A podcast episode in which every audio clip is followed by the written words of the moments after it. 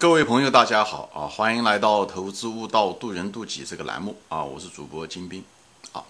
今天呢，我就是想开一个一系列的这个节目，因为这个节目已经做了一年了啊，也做了七八百集了，所以呢，我就想就是给大家总结吧啊。可能因为篇幅的限制，我可能要做一系列节目，把这一年的这七八百集的这个。节目呢，就是把它稍微总结一下子啊，主要是以投资吧为主，因为我的观众还大多数是投资啊。但是我的观众我看了一下子，其实大家的兴趣也都不一样啊，因为是不同的观众，年龄段不一样啊。嗯，有的是年轻人。其实我这个节目当初开始做的时候，只是想做投资，跟年轻人谈这个投资。但是越谈越多话越多啊，最后就是，呃，我的很多的这个对象其实年轻人也有。啊，就是中年人也有啊，甚至年龄比我呃还大的也有啊，是这样子的。就是大家对投资也好，对人生也好啊，呃，因为我的这些呃节目大多数主要是以谈投资啊，呃，相当一部分是谈投资，以后也谈到很多人生啊。有两个专辑，一个就是人生悟道，一个是投资悟道啊。本来这两个专辑本来是一个的啊，就是因为当时有些人就觉得。啊，你谈投资就谈投资就好了，你还什么闲扯人生呢？所以呢，我就呃为了方便嘛，我就把这两个就拆开了，就是建了一个专，另外一个专辑就是所谓的呃人生舞蹈啊。其实我是希望把这两个专辑放在一起啊。其实投资如人生，人生如投资啊。实际上他们需要的秉行呃几乎是一样啊，就是你要做一个好人，以后你娶个好，你在股市上面就是买个好。公司，本分的公司，好的公司啊，可靠的公司，一直可以给你赚钱的公司啊，是这样的。呃，但是开始嘛，啊，大家还是，我还是希望能够循序渐进啊。所以呢，我就最后把它分开了。为了这个，我将来可能把它再放回来啊。所以我这节目中大多数涉及到的投资也好，还有人生的感悟也好，呃，教育孩子对不对的我的一些心得也好，还是一些职业的选择吧。所以。这也就是涉及到各种年龄段都有啊，啊，但总的来讲还是投资就是人生，人生就是投资啊，所以观众不一样，听众不一样，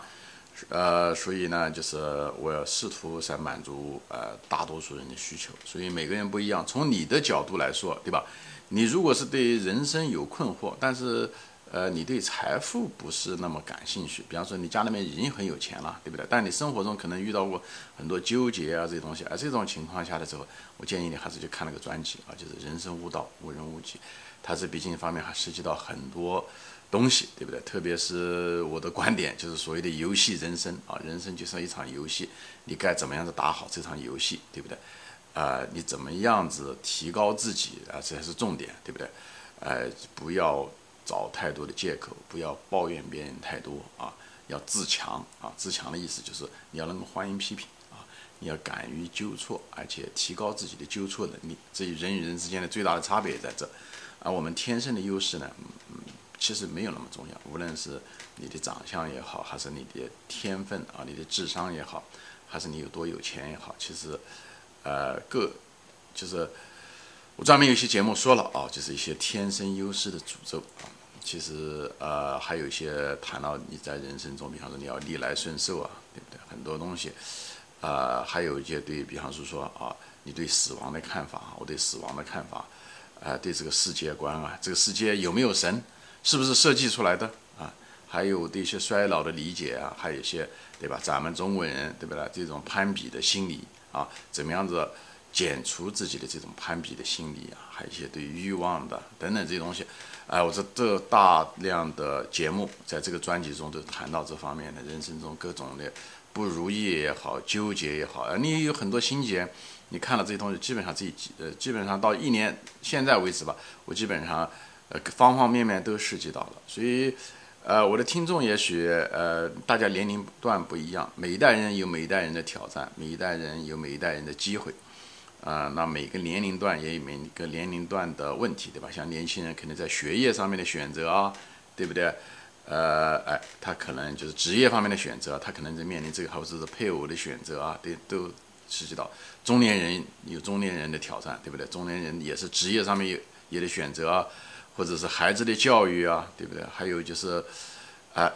就是中年危机啊，对不对？感情啊，关系上的危机啊，老年人也涉及到这些东西啊，对不对？子女啊，或者是对人生啊、对衰衰老的态度啊，特别是对死亡的态度啊，等等这些东西，哎，我这些东西都涉及到，基本上涉及到这人生的各个方面嘛，各个人生阶段都有。所以，你如果对财富不感兴趣，你只是对人生感兴趣，我建议你就是多看看这方面的东西啊。当然了，你如果对挣钱也感兴趣，对。呃，人生也感兴趣的话，那这两个专辑对你来讲就是非常适用，也是最理想的观众啊。当然了，有些人说我对财富感兴趣，他没有时间啊，我那我嗯认知不够，或者我就根本没有时间，太忙。在对这部分观众呢，我就指望就就是建议你就买指数基金就好了啊，你就买指数基金，在投资方面呢就不要花太多的精力，因为投资的这个学习的这个时间比较长，你可以有意无意的多看啊，多看，嗯。投一些指数基金啊，你如果对本身对投资不是感兴趣的话，又没有时间的话，我是建议你就，呃，可以省掉这个篇幅中的大量，你只是看一些关于人生啊、职业啊等等这些东西，还是非常适宜的，好吧？那如果是就是买些指数基金就好了啊，不要去炒个股啊，这个风险很大啊，需要跨越的障碍也很多，很多都是一些认知方面的问题，还有一些人性方面的东西，呃，这个。呃，学费很高，所以我就建议你就买指数，让嗯懂专业的人，你就是你唯一需要的就找到好的基金经理也好，或者是好找到好的指数基金也好，都可以，好吧？你如果有时间，对吧？等那剩下来的人就是无非就是又有时间，你对投资又感兴趣的人，那你这时候就可以学一些呃投资方面的东西啊，财富的积累啊。你开始年纪轻的时候可能没有太多钱，对不对？但是呢，你可以不断的去省钱呢。对不对？打工啊，不要把钱就花在嗯不必要的一些地方，对不对？就是能省尽量省一部分钱，那是因为那是你的种子钱。我前面专门有些福利节目中谈到过这个问题，那是你的种子钱。虽然看上去不多啊，一个月省个一千块钱，这一千块钱，哎，如果是每年也给你百分之二十的回报的话，那四十年以后就是一百多万啊，这个很多。当然每年也你也许达不了百分之二十，但是你有百分之十的话，那一年就是四十年以后也有几十倍。所以不要小看那一点点钱，那个就是你的一个种子钱啊。谁也没有低看那个种庄稼的种子啊。所以呢，这个很重要。嗯，其实你是怎么说呢？就是我在别的节目中也谈到过，就在这地方再重复一下啊。就年轻的时候啊，你要多花心思投资于自己，这就是为什么你要上大学的原因啊。哎，你学各种各样的东西啊，在职业上面能够提高啊，呃，那个工资可以拿多一点。所以年轻的时候要培养你的挣钱的能力啊。但是你有了挣钱了以后，你要对些多多少少还得省一点钱下来啊。除了你生活中的必须的东西之外，学习呀、机会哈，还是应该养成一个省的习惯。你省的不一定要很多，但是呢，你要拿这个钱来不断的投，无论是投指数基金也好，还是自己慢慢学、慢慢投的也好，哎，你那时候。呃，学那，你如果学财富，嗯，对不对？你投资也好，你犯的错误，那时候钱少，所以无所谓，交的学费少，但学到的东西都是一样。因为到你年龄大的时候啊，当你比方说你六十岁的时候，你那时候的时候都退休了，你那时候肯定账上面就通过你不断的指数定投也好，还是不断的投资也好，你可能哎，就可能最后呃，就是每年百分之七到十的这个回报率吧，啊，最后这这几十年这三四十年积累下来，你可能也有将近一千万。我没有仔细算过，因为每个回报率不一样。大概你如果有一千万，你想一下，一千万，如果你每年的回报率是退休以后百分之七的话，你一年也拿七十万块钱，这七十万块钱可不少啊。因为现在大多数年轻人可能一年的工资也拿不了七十万，可能有个二三十万就不错了啊。所以你就能看得到，你年纪轻的时候，你投资于自己，你的挣钱就是打工的或者是工资这个东西，你应该这是投资于把主要的精力花在这地方啊。那么年老的时候呢，你你的理财的能力就变得非常非常重要，因为你的基数、你的存款变得很多，你的退休金很多，这时候的时候你理财能力很大，而你那时候可能渐渐就失去了一个投资的能，呃，就是挣钱的能力了，对吧？人家可能年龄大，人家就不要你了，或者你也该到退休的年龄享受生活。这时候你因为你这个基数比较大，你就靠钱来挣钱。那么这中间有一个，比方你二十几岁的时候，到你六十岁退休，这中间三四十年，你不是说你理财的能力一下子，呃。变成了你要到退休了，你突然之间就具有理财能力了，不是这样子的。因为很多人缺乏理财能力，最后把自己一辈子的储辛辛苦苦的这个储蓄全部葬送了，就是因为缺乏理财能力，有钱最后变，哎，最后因为自己的这个能力投资能力不够，最后亏了。所以在这个你在二十几岁到六十岁之间，这个三三十多年的时间的时候啊，三四十年时间的时候，你可以呢，就是一方面做两件事，一个就是你定投或者是投资一些东西啊，还有一个呢，就是不断的去学习一些新的一些投资的。就是学习投资知识吧，因为这个投资的知识啊，这个历程啊，它你需要你经历，它不是个纯粹的一个学习的过程，它是一个人性的一个征服的一个过程，所以说需要你三四十年的考验。等到你三四十年下来了，你该学的都学了，你该犯的错误都犯了，你该吸取的教训都学，这时候的时候，哎，你就会挣钱。所以你就是这三四十年，你就是不断的去学习，无论在雪球上也好，还是听一些节目，像我这些节目的时候，你都会不错啊，就是。但是同时呢，你在年纪轻的时候呢，你就不断的去省进，就是不是讲完全就是节衣缩食，不是这个意思。年纪人生嘛，还是要享受，但是不要把钱都花光，就留个百分之十吧，百分之十五的种子钱啊，来存下来，哎，不断的投资，无论定投也好，或者是投一些有价值的公司，可以长期持有也好，哎，你到六十岁的时候，你基本上可以得到财富自由啊，你可以得到。特别像你看我这些节目啊，我这些节目，这特别是投资的节目。我不敢保证会让你成为一个什么巨富啊，亿万富翁，因为这个东西是要靠你的悟性，还有靠你的人的秉性，就天性。有的人就是很耐心，天生来就很耐心，对不对？那就会好很多。他天生来就不是那么贪婪，或者是呃急着一夜暴富。这样这种人，他那个成长的经历的时候就不会那么曲折啊。所以呢，还有一部分那，那赚大钱的时候，你是要靠运气的啊。所以我就是说我这个节目其实怎么说呢，就是。它一定会让你，就是你看了这些节目以后呢，就是你至少可以避开很多人性中的一些陷阱啊，你不会再追高，你不会再盯盘，呃，你不会想着一夜暴富啊，来下一个涨涨停板或者追热点啊，或者看那些所谓的技术分析啊，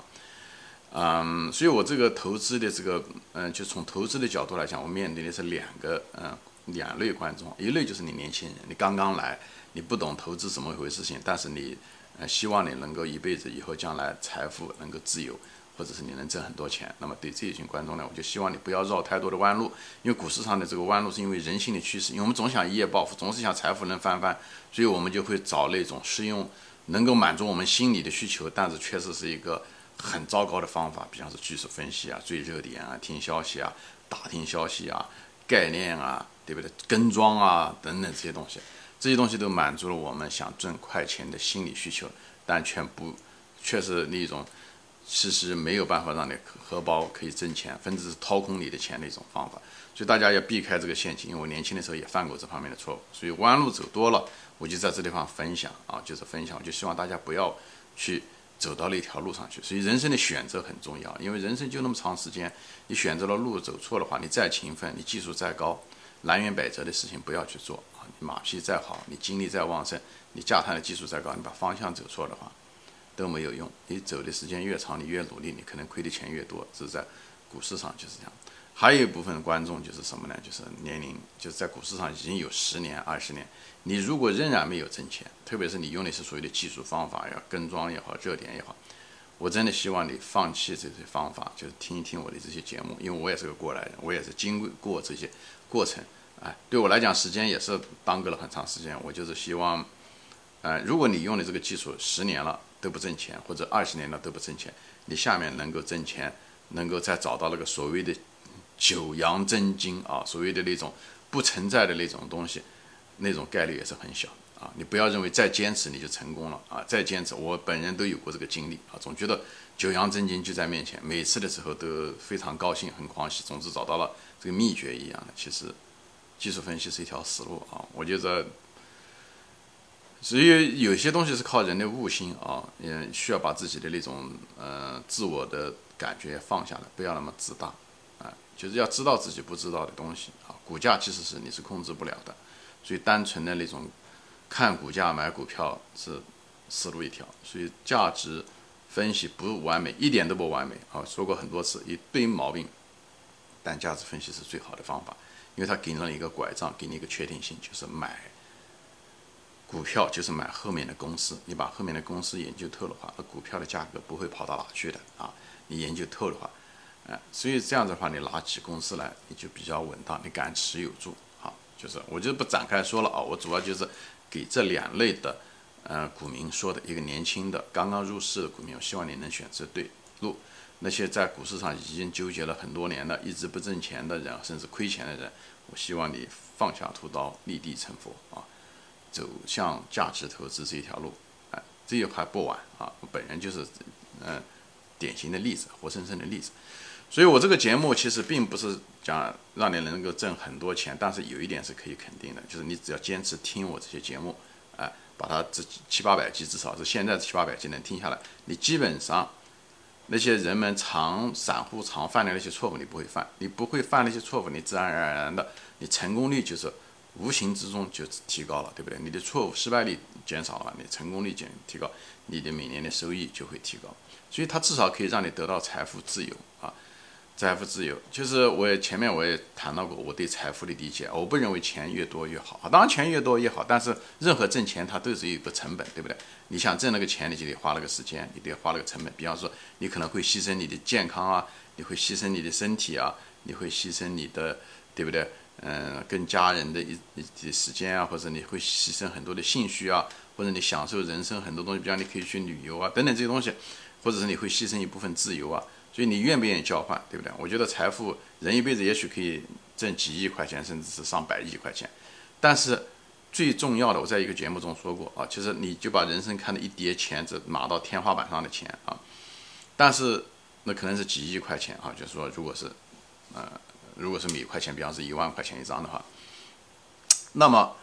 其实最有用的钱就是那么前面这一叠啊，那么可能几百万、上千万块钱，这一笔钱是你，对不对？呃，你可以饮食无忧，你可以想买什么，基本上可以满足。你想去什么样的餐馆就可以吃，对不对？你不需要那么样的劳作，给人家早九晚五的去上班，对不对？哎，你想有什么你就花钱，比方说家里面有什么事情，保姆就可以帮你做了，对不对？你想到哪地方旅旅游，你都可以到世界上任何一个地方旅游，不用担心钱。这个呢，基本上一个人大概有一两千万块钱就够了。我个人认为啊，其实不需要那么多。所以你如果再往下挣的话，我不讲了嘛，挣的钱都是需要成本，你可能牺牲你的健康，牺牲你很多的，呃，心情，你可能做一些自己无嗯不愿意做的事情，但是你还是去这么做了，等等这些东西都是有成本的。所以我觉得就把那那个一嗯前面的一千万块钱挣了就好了啊，我个人认为前面一千万块钱挣了就好了。那么挣了这个钱，这是最优化的，也是最聪明的，也是最利前面第一千万块钱是最值钱的，就最有价值的，后面的。这递减啊，后面第二千嗯一千万真的没有那么重重要，对吧？人们问过巴菲特，那就是有钱人跟普通人的差别。他他他我是巨富，对吧？世界首富，有钱人的他我最觉得最好的好处就一个私人飞机，如此而已。所以人要学聪明，用最大化最优的方式，哎，就是那么前面第一千万。那么我这个节目至少给大家